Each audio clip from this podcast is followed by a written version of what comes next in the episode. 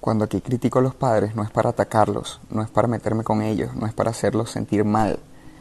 es simplemente para que evaluemos el sistema, para que entendamos el porqué de sus comportamientos y para que sepamos que algunos de sus comportamientos son nocivos y que uno como persona, porque yo al final todas las historias que hago son para mí mismo,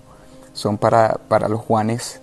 eh, del mundo o para las personas que quizás compartieron algunos sufrimientos que yo tuve,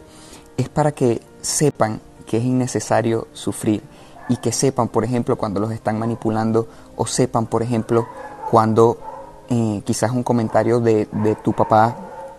va en contra de lo que tú piensas y cómo no dejarte bajonear por eso. Entonces,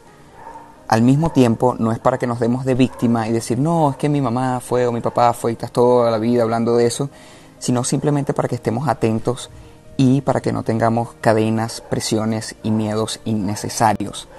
Nuestros padres no tienen por qué estar en un altar, porque ellos son seres humanos también. Es, simplemente en una edad tuvieron unos hijos y tuvieron que resolver a ver cómo, cómo los criaran. Y como me dijo una vez mi papá, hicieron lo mejor que pudieron. Entonces no es un tema de meterse con nadie, es simplemente uno como hijo estar pendiente y saber qué comportamientos quizás te pueden hacer daño y cómo puedes manejarlos.